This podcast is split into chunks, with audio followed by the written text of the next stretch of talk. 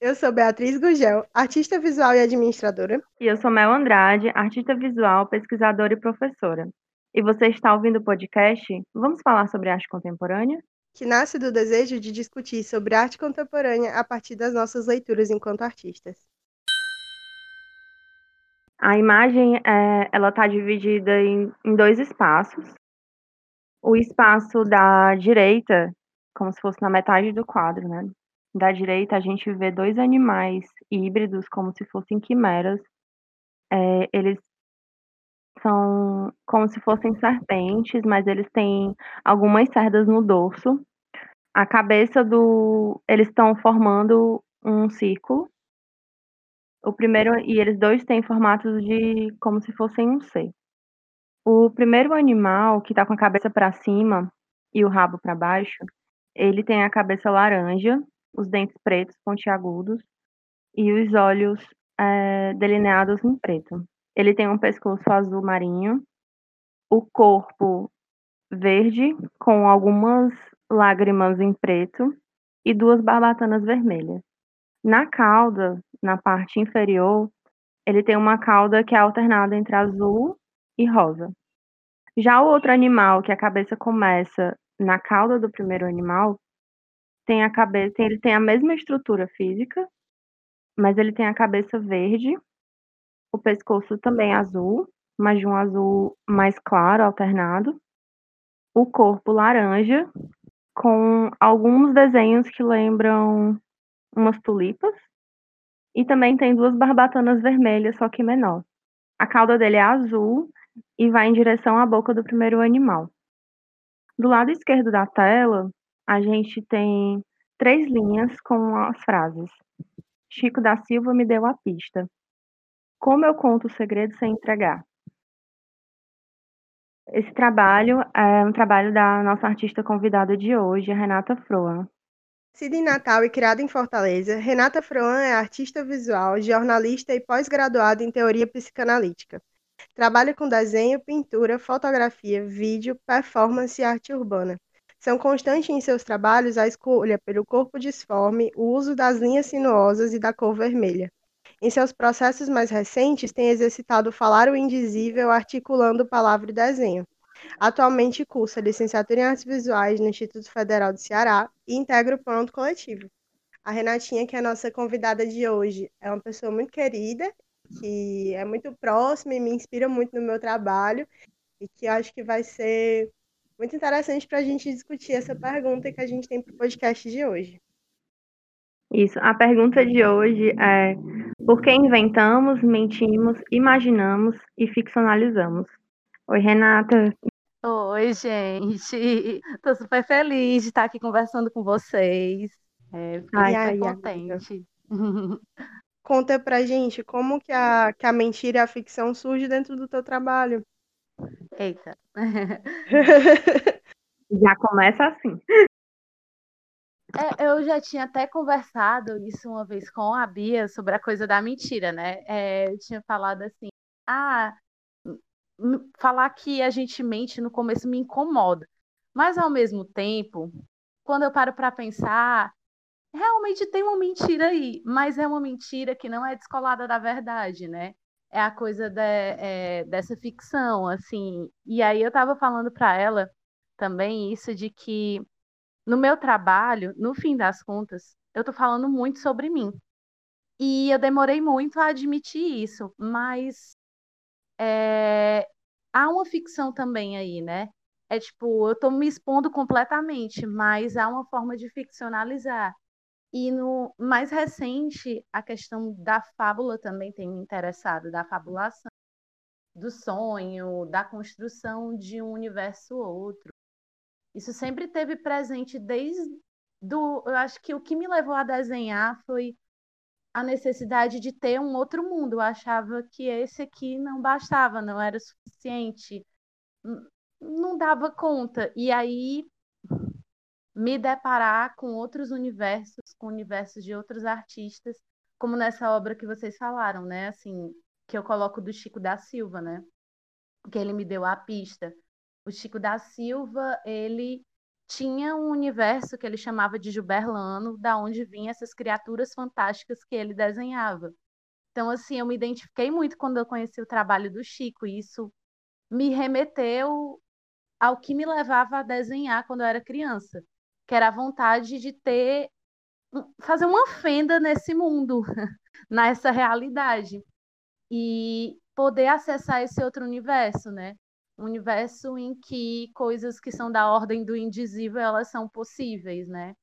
Mas a tentativa também é perceber como esse esse mundo outro não é descolado desse mundo, da realidade, na verdade está super impregnado dela, né? Então, assim, minha forma de mentir, de ficcionalizar tem sido muito isso, assim, de fazer essa fenda e de pensar em outras possibilidades de mundo, mas não descolado desse, mas que gere um, Uhum. dê uma sacudida nesse, sabe? Eu acho lindo quando você fala sobre isso, da- dessa relação de que é uma ficção, de que tem o desejo de, de criar um mundo outro, mas não deixe de perceber que ele também é um, é, tá, tá, de certa forma, imbricado com essas questões tão pessoais que você diz que também traz no seu trabalho.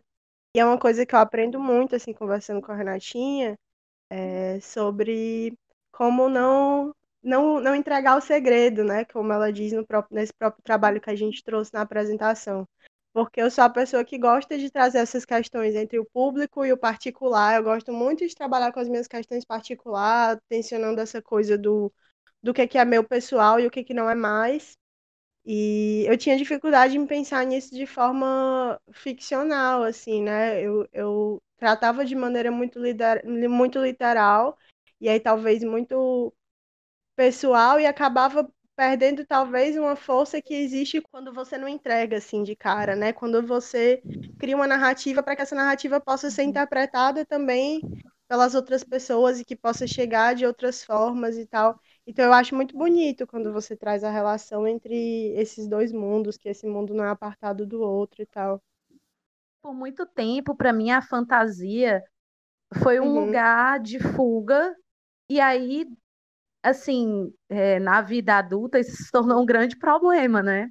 E é, a ausência da fantasia nunca me. não me satisfazia, na verdade. E esse reencontro com ela na, na vida adulta, né? Entendendo que a fantasia ela não está descolada necessariamente da realidade, ela não é, é um, um equívoco, não sei, é, ela não necessariamente precisa ser uma fuga, foi o que eu acabei Uhum. entendendo, né? Assim, a fantasia não precisa ser a minha fuga, eu posso estar aqui e também ter espaço para Ah, isso, fantasia. isso me, me contempla muito, porque eu fico pensando nessa coisa da fantasia, é, e para mim também é muito disso, assim, eu não consigo, para mim é muito incômodo ter que viver num mundo que, que a coisa da imaginação, da invenção, é, dos animais fantásticos, da, da, das pegas viagens que a gente não possa fazer, sabe? Eu acho muito, muito estranho quando acontece isso, assim, de, de, sei lá, você ter que encarar a concretude das coisas e pronto, né? Até hoje, assim, eu, assim, tô falando, né, de trazer isso da infância para a vida adulta, me lembra que até hoje eu tenho uma relação, por exemplo, com duendes, assim, são os duendes que eram da casa da infância, que existiam, que eu dava comida e tal, e que até hoje eles permanecem, assim, na casa. Então eu, eu ainda, eu tento manter, eu tava até falando isso na terapia, assim, eu tento manter eles vivos, porque para mim é essa conexão também com esse lugar do imaginário, assim, é de não perder essa capacidade de imaginar e de acreditar, que eu acho que é o mais massa, assim, de pensar, é, de acreditar, não é só, tipo, ah, eu tô aqui fabulando e, e é isso, mas é de realmente acreditar nisso, né? E que foi também, que foi também, por exemplo, eu acho que é uma das coisas que mais me encanta, por exemplo, no candomblé, porque a gente é, acaba sendo levado para esse outro lugar, para essa outra assim cosmovisão, essa outra imagem da- do- de- dessa relação com a natureza, com o mundo. É que tem a coisa também da ordem do, do, do sensível, né? Do, do invisível também, né? Isso de entender que tem algo da ordem do invisível, né? Eu me identifico muito com isso que tu falou, Mel, assim, é, tem, tem elementos assim da infância, tipo, eu criava uhum. muito personagens.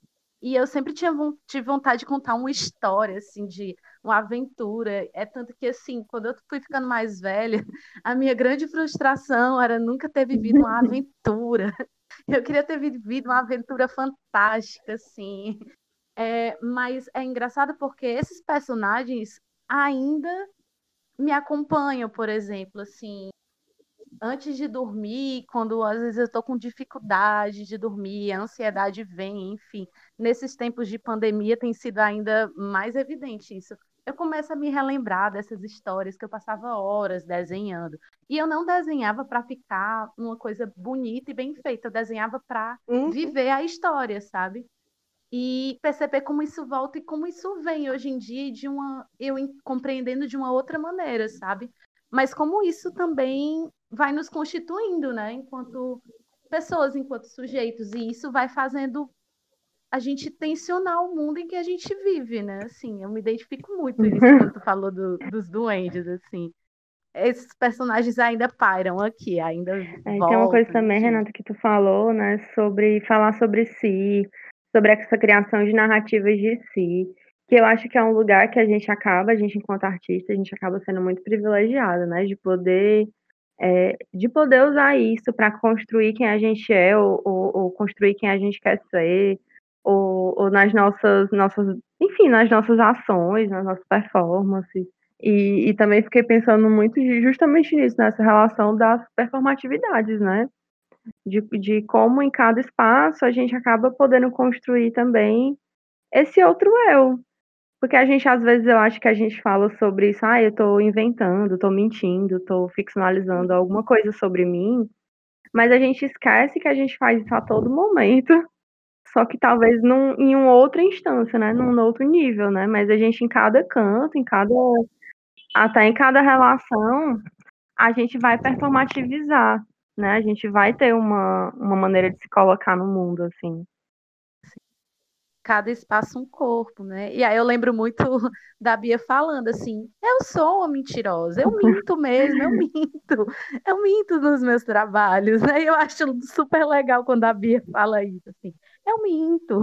Eu acho muito legal essa dimensão, assim, mas não da mentira, sei lá, eu acho que até subverter esse conceito da mentira e aproximar ela de um conceito e, tipo de ficção, assim, né? Quando né? eu falo do mentir, é porque, na, é, por exemplo, a relação que eu tenho tido é, recentemente com a escrita. Eu escrevo o que é verdade para mim. E a minha verdade ela não é aquela coisa, né? A, não existe de, a verdade, ela é toda relativa. Ela não existe de fato. Eu, eu escrevo o que eu tenho ali na minha lembrança, que já é uma ficção da minha visão. E a partir do, do que eu vivenciei, de como eu experienciei aquele momento. Quando eu digo que eu vivenciei a maior dor da minha vida, né? Lembro do, do trabalho da Sophie Kali, que ela diz que é a maior dor da vida dela. Ela não está de fato mentindo, né? Ela está escrevendo exatamente aquilo que ela sente. Ela jura que o que ela está vivendo é a maior dor da vida dela. E eu e quando eu, por exemplo, e quando, por exemplo, eu, eu crio essas escritas, é até no, no intuito de eu acessar e entender o que era a verdade que eu estava pautando ali, porque às vezes depois, quando eu ficava pensando, eu ficava pensando assim, gente, Será se era tudo mentira? Será se eu não vivi? Será se era tudo. Porque depois que as coisas passam, né? Parece que a gente perde um pouco do contato com, com o sentimento, perde a visão que a gente tinha naquele momento, que é uma visão que ficcionalizou alguma coisa. E parece que a memória desse, deixa de existir, né? Então eu entendo a ficção até como forma de criar uma memória. É, eu estava lembrando de um livro que eu acho que eu tinha até colocado nas referências da gente, Bia, que é o Mentira de Artista.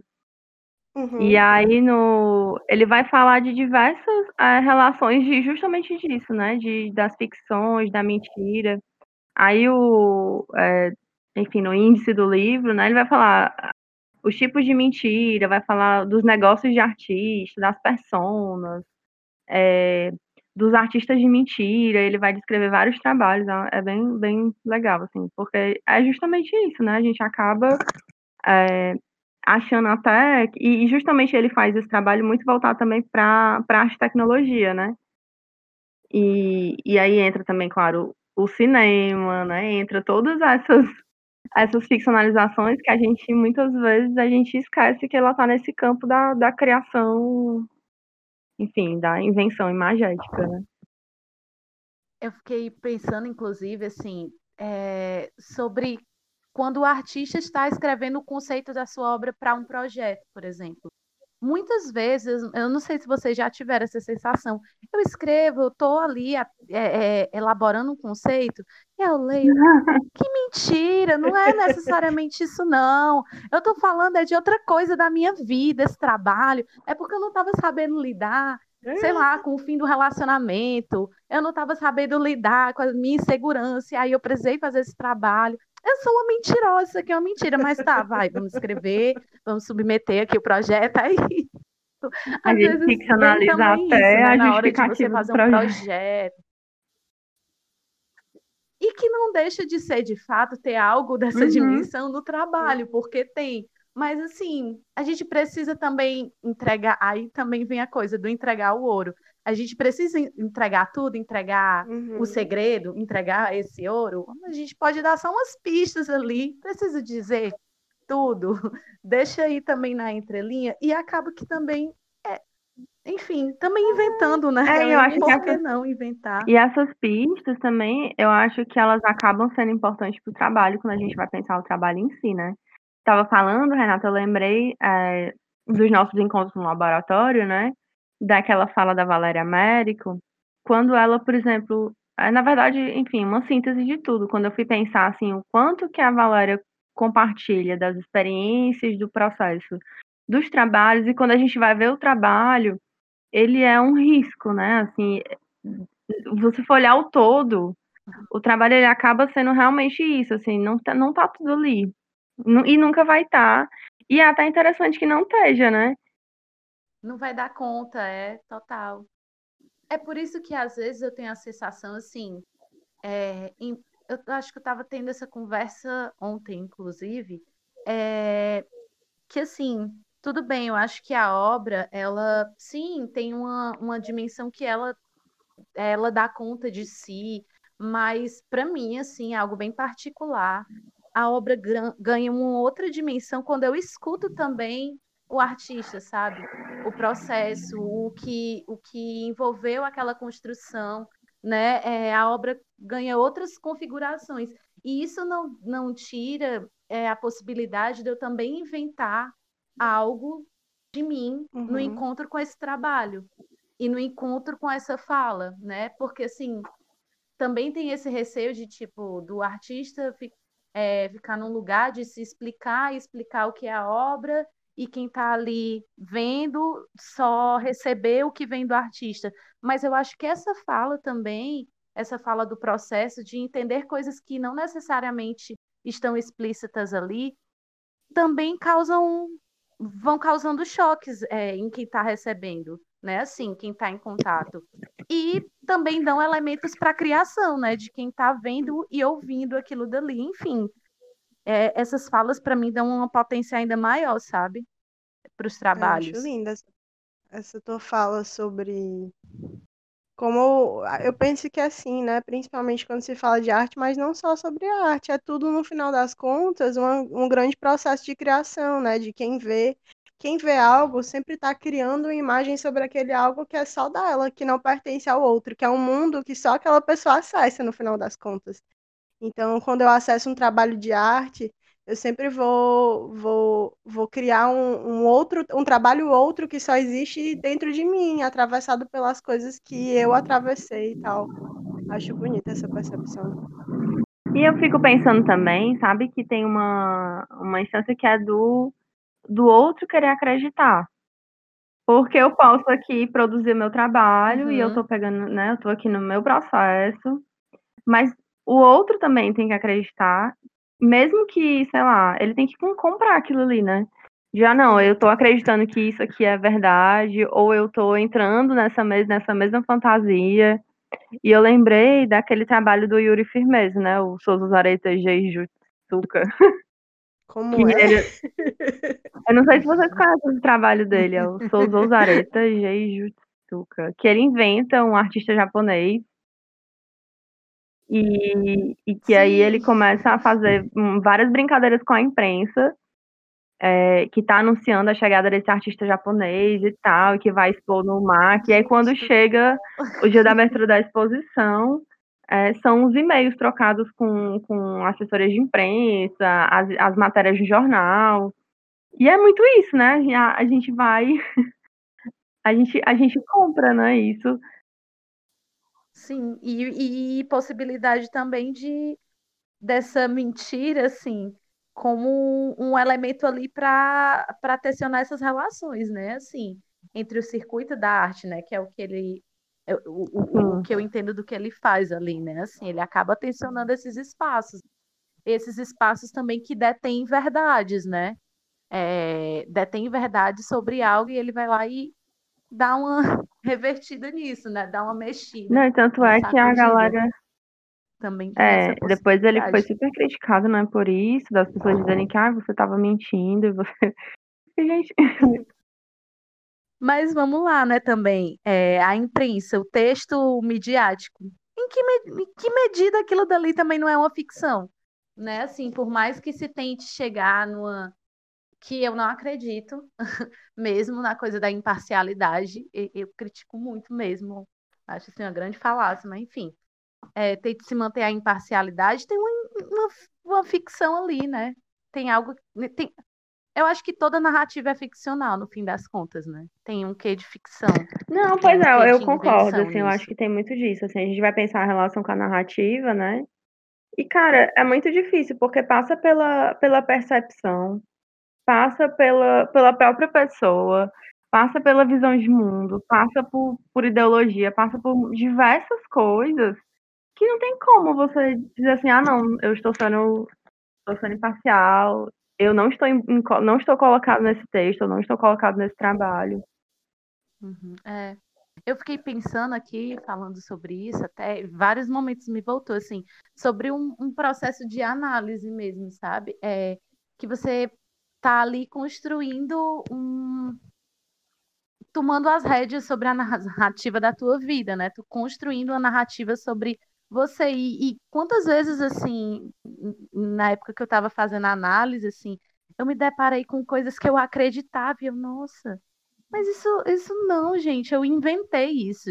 E eu passei tempos acreditando numa coisa que eu inventei. E na real eu estava ali e comecei a inventar uma outra coisa que fazia mais sentido naquele momento para mim, né?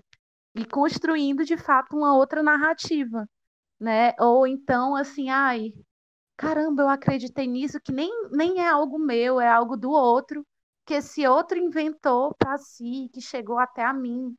E, e começar a me separar também dessa verdade do outro e construir uma, uma outra história também para mim. Então, acho que acho que a gente está nesse constante processo, né? Essa coisa de atribuir, atribuir sentido também é, é de fato criar né, essas narrativas para a gente, né? É, eu acho engraçado te ouvir falando sobre isso, que recentemente eu estava conversando com, com a minha psicóloga e surgiu a seguinte frase, né? Escrever sobre aquilo que eu quero que seja real. E aí, de repente, eu estou criando. A, a minha escrita é muito pessoal, né? Ela sempre perpassa é, as minhas questões pessoais, apesar dela estar tá ali no campo artístico, é sempre tensionando questões muito íntimas. E aí, quando a gente fala sobre isso, de escrever que eu quero que seja real, é, para mim tem tanto a ver quanto, né? Tipo, de eu perceber a narrativa que eu construí e perceber a, a narrativa que eu estou querendo construir a partir de agora e ir construindo essa narrativa. E eu fiquei lembrando, quando vocês estavam falando no início, sobre essa criação de personagem, é porque a Mel não contou, né? Mas o, um dos trabalhos que ela apresentou quando ela estava contando do, do trabalho dela eram umas, uns desenhos de personagens que ela fazia quando ela, quando ela era criança. Ai, que tudo! Trabalhando com a descrição desses personagens de hoje, e aí ela se, ela se montando como esses personagens e reescrevendo as descrições desses personagens atualmente. Eu digo assim, gente, tem tudo a ver. Gente, que bonito, Mel! Que lindo! Mas Por é... que, a senhora não compartilhou? é, e é uma, é uma coisa que agora vocês falando assim, eu fiquei, gente, isso é muito terapia, né? Porque é, sim. é, é, é, é essa relação da memória, de trazer essa memória, essa imagem né, que a gente constrói, e que a gente vai entendendo como memória. E aí, quando a gente, a gente atualiza isso, a gente vai, vai trazer como se fosse com as, com as nossas referências de hoje, né? Não com, com aquilo que foi. uma narrativa nova, né? E, e dessa ideia de ressignificar mesmo, né, também. Uhum. Tem uma, uma frase da, da Eclea Bose, que eu até uso na dissertação, eu vou até ler aqui para vocês, que eu acho que faz muito isso. Ela fala assim: lembrar não é reviver, mas refazer, reconstruir, repensar, com imagens e ideias de hoje, as experiências do passado. Uhum. E é, acho que é muito disso, né? O trabalho com a ficcionalização também tem muito desse lugar, assim, porque a gente vai a gente vai recriando é, a partir de coisas que também já existem, né? Como se a gente criasse também do nada. Sim. Tem até uma fala do Manuel de Barros que ele diz, né? Repetir, repetir até ficar diferente. Sim. Acho que. E tem tudo a ver também com, com o próprio processo da que vocês estão falando da análise, né? Na psicanálise traz tanto a ideia do como a gente revive nossos traumas, de certa forma, para a gente ir elaborando eles e transformando eles em outra coisa, né? Em, em, em dado momento, o repetir se transforma numa forma de reconstruir essa narrativa num, em outra narrativa, transformar uhum. essa narrativa em outra narrativa. É, ressignificar uma narrativa que a gente tem do passado como outra coisa, né? Eu acho que isso é massa porque, por exemplo, esse processo de repetição, ele é muito, muito, muito presente no meu trabalho e eu super associo a essa coisa da análise ou a essa frase do Manuel de Barros, que é o repetir, repetir até ficar diferente. Tem bonito. Tem um título até de um texto do Freud que é para mim é um resumo da análise, né? É o recordar, repetir e elaborar né? No fim das contas, é esse processo, né? E a gente vai se deparando com ele ao longo da nossa vida inteira, né? Assim, desse, desse processo de, de recordação, né? De memória, enfim, relação com a memória, de repetir, e a repetição também, entendendo ela com, enquanto algo que não é igual, mas há uma diferença na repetição, né? E isso de elaborar, de construir outros significados, outras outras coisas, né? Enfim, entendendo isso, esse ciclo, né? Eu acho muito bonito isso, assim, na verdade. Essa... Tanto é que na terapia, às vezes, a gente já contou uma coisa e aí a gente repete de novo e normalmente a gente conta, né, de, de realmente outra forma. Sim, você passa pelo. Isso em todas as histórias, né, que a gente vai. Sim. Você passa por esse mesmo caminho, assim, tantas vezes, e é sempre diferente, né? Assim, é, é, é o mesmo caminho, ao mesmo tempo não sendo, né? Esse, esse círculo que você vai fazendo, né? Em torno do, do, dessa repetição. É, e eu gosto muito dessa ideia da repetição, assim, eu, te, eu, eu, acabo trazendo, assim, eu tenho, eu tenho muito interesse na psicanálise e muito disso vem no meu processo também, né? E é essa coisa de, de elementos que se repetem, sabe? Elementos que estão sempre ali, é, palavras que sempre se repetem. E, e, eu fico pensando também nisso enquanto elementos de acesso a, a esse labirinto, sabe? É esse labirinto que também é cheio de repetições, né? Enquanto, assim, chaves que podem ser acesso a esse labirinto, a esse entranhado, que é a, a narrativa, né, de cada um.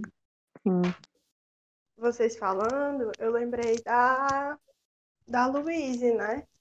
Que eu lembro que essa semana eu tava comentando com a Renatinha, né? Que é a personagem da ladrona que ela criou. E aí ela começou a se vestir, usar máscara e usar, usar óculos de óculos, né? E usar ela uma, usava um óculos e uma peruca. peruca.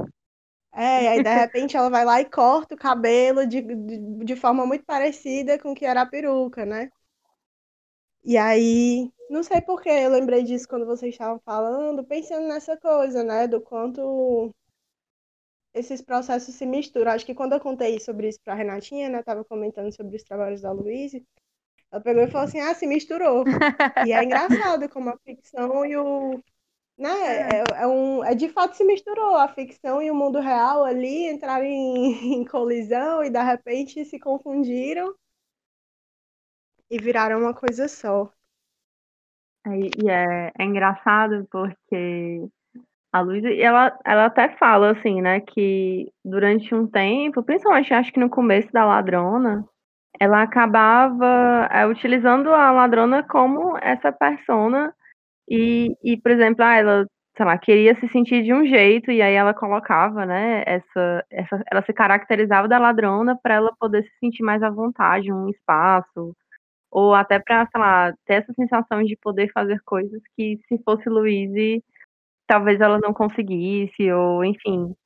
É, que é um pouco que eu acho que a gente acaba fazendo, né? Ela faz, ela fez, né, durante nesse lugar da performance, né? É, mas aí que a gente vê também que faz isso na, enfim, por exemplo, a Renata, né, que acaba fazendo isso na, no desenho, na escrita, que eu acho que é uma relação que no teu trabalho que eu gosto muito, sabe? Eu fiquei, eu não conhecia, eu tava até falando com a Bia, né, que eu não conhecia, assim, eu tinha visto pelas coisas do Instagram, né? Mas é muito pouco, né? Disperso, assim, né? É, e assim, quando vejo o teu portfólio, é, me, primeiro que me lembra muito o traço, desses desenhos que tem um traço mais fino, me lembra muito as coisas do Siegber Franklin. Nossa, eu não conheço. Eu não sei se tu não. conhece, Renata. Já vou. Ele é um artista daqui, de Fortaleza. eu vou te mandar aqui a escrita dele. O Segber, ele é um artista daqui de Fortaleza. É, e ali, ele acho que ele, ele trabalhou muito pela década de 90. E ele tem uns desenhos que, inclusive, estão no acervo do, do MAC, é, que lembra bastante, sabe? Assim, o, esse teu, o teu traço, esse traço que é fino e que são é, é, essas personas, esses desenhos que vão se confundindo um com o outro, que o ombro de um é uma parte de outro. É, me lembrou muito, muito, muito o trabalho. né? Sim, e ele também fazia, é, ele trabalhava com, é, com várias técnicas, então não era só o desenho, você via na mesma imagem desenho, xerox, é, e, e, aí tinha a coisa da escrita, acabava aparecendo em alguns momentos também no trabalho, sabe? É, a cor também me lembra em alguma medida, né? Porque eu vejo que tu, tá, tu tem tu trabalha muito com as cores, estava falando da, dessa relação com a infância, né, de desenhar quando era criança e disso ser também uma, como se fosse um resgate, né, é, uhum. e aí eu fiquei pensando que é, tem alguns dos teus desenhos que, eu acho que a maioria, né, mas tem alguns em específico que tem essa essa cara de desenho infantil, assim. Sim, e, sim. e aí não só pelo, eu acho que não só pela acho que pelo traço mais solto, mais parece que é um, um traço mais à vontade, sabe? Não tem uma, uma, uma firmeza técnica, uma uhum. necessidade de, de representação tão forte, né? Mas também pelas cores, né? O uso dessas cores fantasia, inclusive. Que isso é muito, muito bonito, assim, no trabalho. Eu gosto bastante disso. Não, e muito louco ouvir isso, é, né? Porque é, quando, porque eu passei muito tempo sem desenhar, né? Assim, eu desenhei muito na minha infância.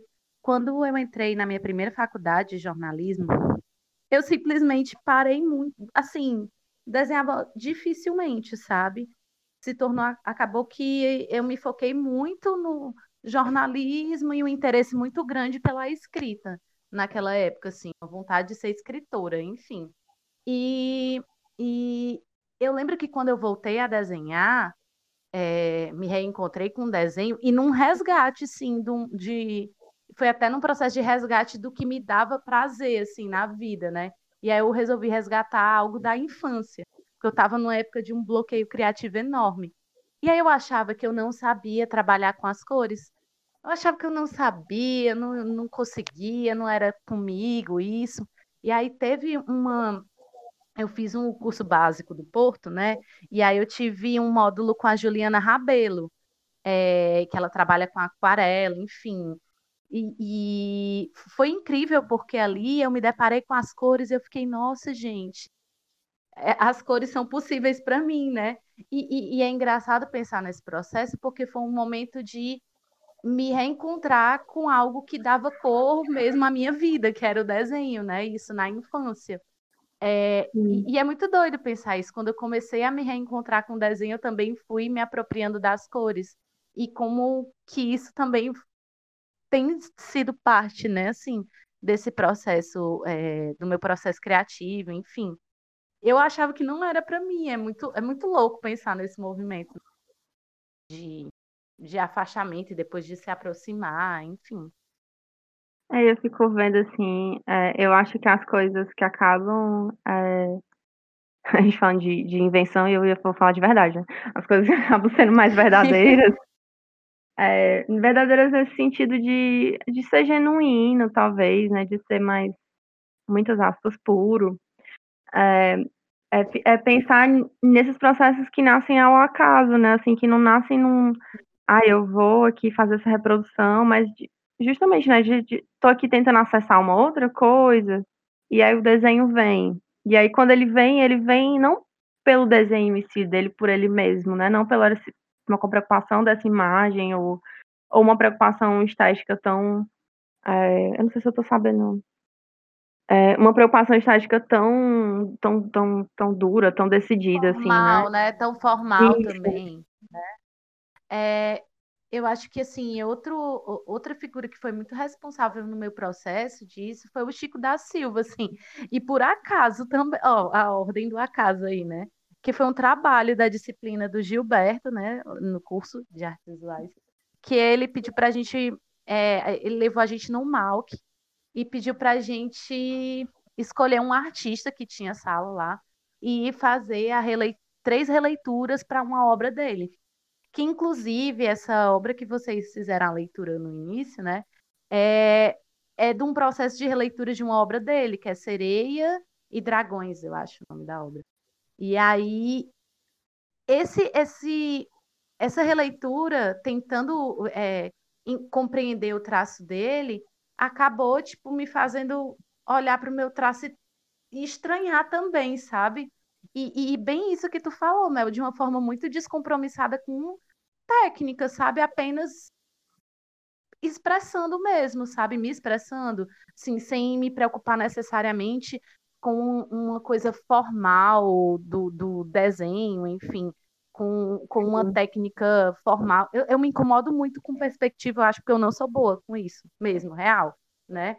E aí isso acaba também se refletindo nesse processo. Eu me sinto muito mais à vontade quando não tem algo estabelecido, com o rascunho, com, com algo que é tem um propósito, mas não necessariamente é algo proposital. Não sei se vocês conseguem entender. Sim, assim, sim eu me sinto muito mais à vontade, assim. E, e, esse encontro com as obras do Chico proporcionou muito isso, muito, assim. É, é, é... Para mim é bem marcante, sabe? Esse Renata, trabalho. Deixa eu, deixa eu te perguntar uma coisa que eu fiquei curiosa. É, como é que normalmente é o teu processo de, enfim, de, de construção, né, do desenho, assim? Porque eu vi que tu trabalha com, pelo que eu, assim, a impressão que eu tenho, né, que é Tu usa caneta, usa lápis, usa aquarela, não sei se é aquarela uhum. mesmo. Também, é... também. Como é que como é que é? Assim, tu rascunha ou tu vai tipo rabiscando e, e...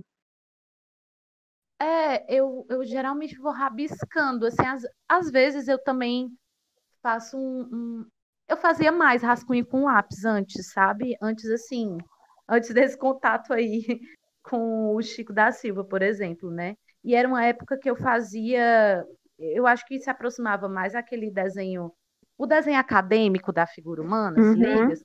Era muito, é, é, eu desenhava muito mais próximo disso, e depois foi se tornando mais um processo de, de experimentando nos cadernos, né? Eu não tinha tanto o hábito dos cadernos, eu, eu, eu usava, assim, mas com o tempo eu fui tendo mais o hábito dos cadernos e percebendo que isso que o desenho fluía muito melhor quando era mais à vontade. Aí, assim, o que eu, eu tenho feito, né? Principalmente porque é, a palavra tem sido algo muito constante para mim, a escrita, e aí tem épocas que o fluxo de escrita é muito maior que o desenho. E tem sido isso agora, então eu estou tentando resgatar o desenho de novo. E aí eu vou é, experimentando fazer rascunhos mesmo. E, e esses elementos que vão surgindo, eu vou estudando e vendo como eu posso ir usando, né? Assim, mais recente eu tenho buscado muito é, para a construção dos meus trabalhos e tentado construir uma pesquisa com isso é articular o desenho, a palavra e o fantástico da cultura popular nordestina, né? Assim, eu tenho muito interesse de, de mergulhar nesses elementos, sabe? Da hum. cultura popular nordestina. Eu acho que tem, assim, uma construção de um universo fantástico incrível, que eu me identifico muito, enfim. É, atrave me atravessa muito, assim, a de, de identidade, né? E aí eu tenho estudado esses elementos e eu vou fazendo rascunhos, sabe? É, nesse momento, por exemplo, eu tenho usado muito pastel. E aí eu não faço nenhum esboço antes e vou cobrir, sabe? Eu olho uhum. para algumas figuras e vou estudando as cores delas, as formas e desfazendo essas formas. Também tem sido um processo disso, sabe? Porque nesse período do desenho acadêmico, eu estava muito presa à forma, né? Aquela coisa, ah, o corpo são oito cabeças e e aí, sei lá, aquela, aquelas forminhas para você fazer a cabeça, o, o, busto, enfim. E eu fui me desfazendo disso, né, com o tempo. Mas, assim, eu acho que também foi uma coisa de ir me apropriando, sabe? Disso também. Me apropriando da forma para me desfazer dela.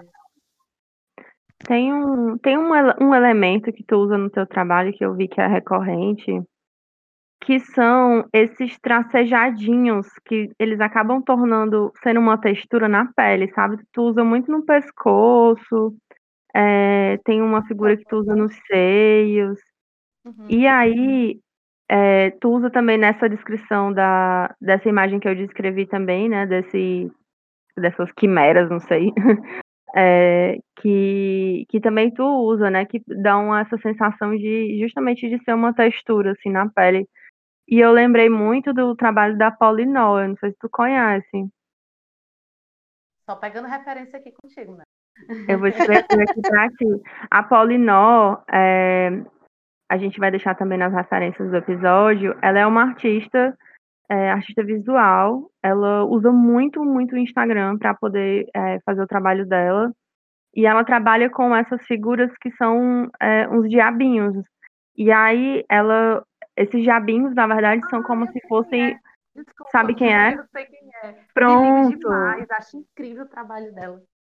Me lembrou muito, assim, de, de pensar isso, assim.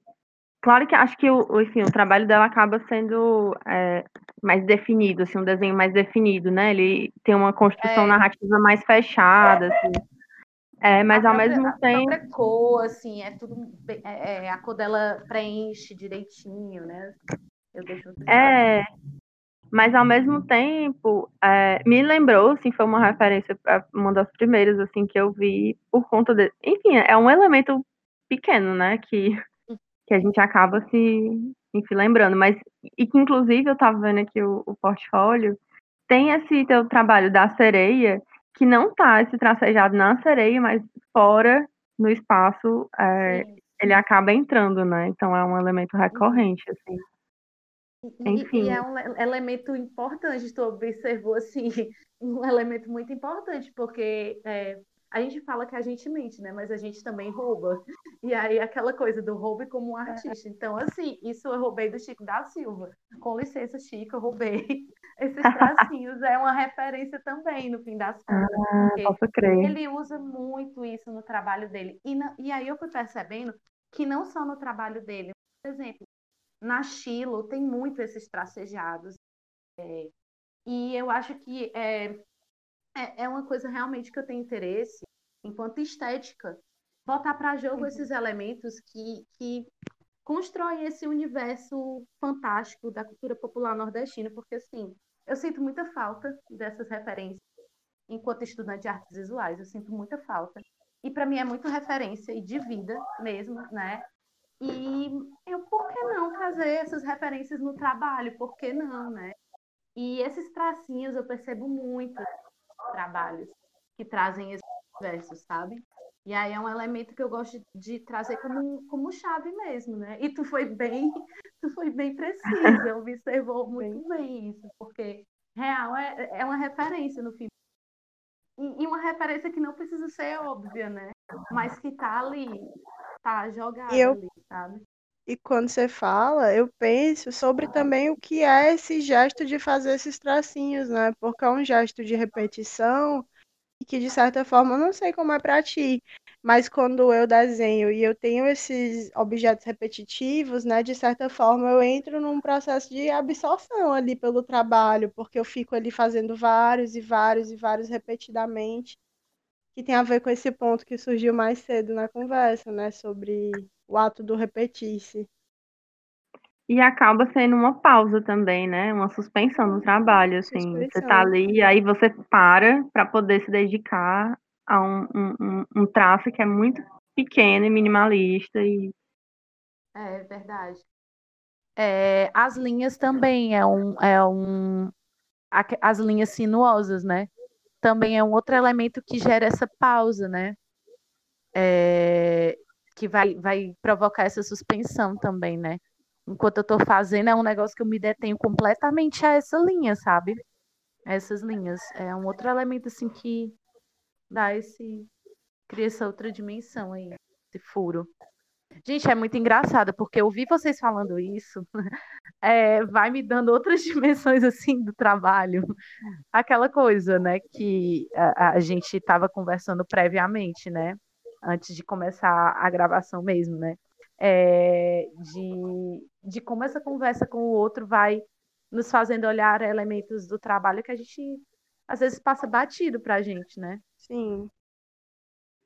É, e eu acho e era uma coisa que a gente conversa muito e, e Bia que é que é um dos, dos motivos pelo qual a gente está fazendo isso, né? Assim, que é esse olhar da gente que é o olhar do artista, né? Que não é o olhar do.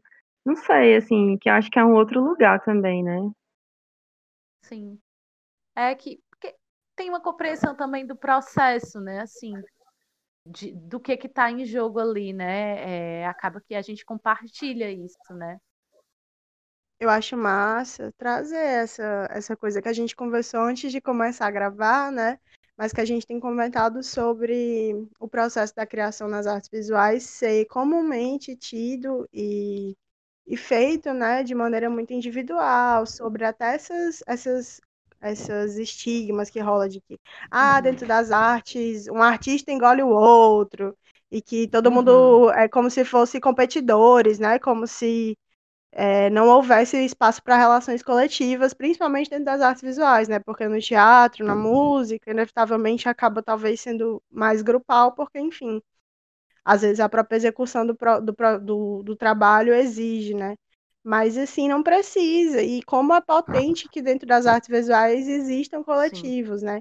Para quem está ouvindo a, a, gente, eu trabalho em coletivo junto com a Renatinha, junto uhum. com outros, outros sete ou oito artistas. Estou agora uhum. trabalhando aqui em coletivo com a Mel, e esses são os espaços que mais desencadeiam coisas assim para o meu processo criativo, porque quando você está em diálogo com outro, quando você consegue compartilhar o seu processo, a sua pesquisa, é bem isso que a Renatinha vai, vai falando, né? Vão ampliando percepções que às vezes a gente não que a gente não conseguia ter sozinho, mesmo que inconscientemente elas estivessem ali, é como se fossem intuições que estivessem ali inconscientemente e que alguém consegue formular isso verbalmente para você e aí você dá um clique de passar a de certa forma se apoderar dessa fala para poder falar do seu trabalho, por exemplo, né? Porque foi em algum momento da minha vida que alguém também olhou para mim e disse assim: "Ai, Bia, quando tu fica fazendo essas tuas linhas aí, é um gesto de muita repetição, né? Tu deve entrar num processo aí de imersão e, e de suspensão, né, do mundo quando tu faz isso". Eu peguei e disse assim: "Caramba, pode crer, é verdade".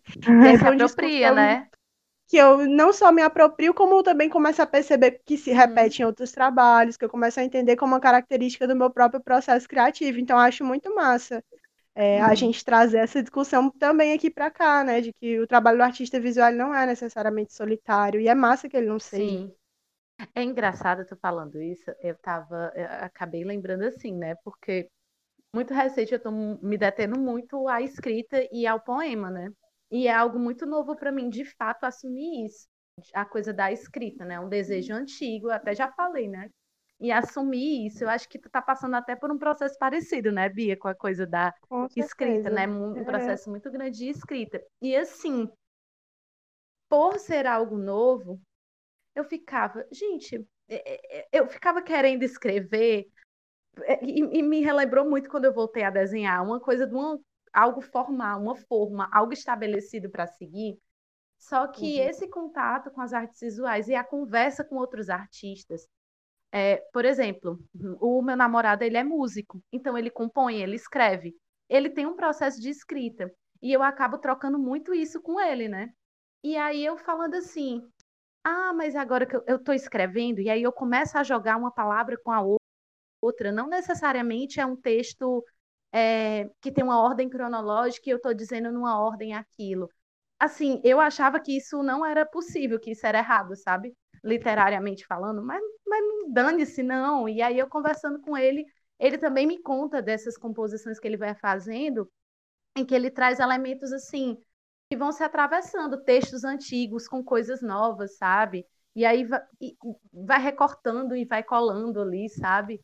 É, é, é, muito louco pensar isso, né? É assim, como esse contato também com outros artistas, entender esse processo também vai te te dando também segurança numa certa medida quando você vai se aventurar em algo novo, né? assim, dentro da arte, por exemplo, né? É, de uhum. entender que sim, existe N possibilidades, há outras pessoas que também fazem assim. Então, tá aí, é possível, é, faça, faça acontecer, né? Enfim, isso, eu tenho sentido muito isso com o processo da escrita, né? Que ainda tem sido um caminhar aí de me autorizar mesmo com isso. Super me identifica esse processo, né? Que é justamente um processo que eu tenho trocado muito com Renatinha e que também troquei muito nessa, nessa experiência que a gente teve do laboratório de texto de artista, uhum. porque dentro do meu trabalho, gente, a palavra é muito comum, né? Eu tenho, eu bordo palavras, eu escrevo do lado dos desenhos, eu trabalho com títulos grandes, eu trabalho com escrita. E, e, é uma coisa que sempre teve em todos os trabalhos meus, mas que eu nunca entendi como processo de, de criação artística. Eu até tinha comentado com a Mel no primeiro episódio sobre isso, né? Que a Mel começou o processo dela com a escrita e eu, no final das contas, estou entrando para a escrita agora. E que foi esse contato com a galera que me fez perceber, né? Com esse contato com esse curso do uhum. Laboratório de Texto de Artista, em que a gente teve várias pessoas trazendo vários tipos e experimentações de escrita diferente. Esse contato até com a própria Renatinha, que acabou entrando num processo muito parecido com o meu, e a gente foi trocando uhum. esse processo de ir se aproximando da escrita e tal. Enfim, me reconheço muito com, com isso tudo com esse processo e, e, como que o contato com o outro vai me ajudando a me construir enquanto pessoa, enquanto, enquanto, enquanto artista também, né? E tem um, uma coisa que tu falou, Bia, eu lembrei de, um, de uma conversa nessa época do laboratório do, do texto de artista né, que teve, é, que é a coisa, na medida que você vai conversando também sobre o seu trabalho e vai tendo contato com o trabalho do outro, em alguma medida, é como se fossem construindo também pontes, eu acho, sabe? Entre o seu trabalho e o trabalho do outro.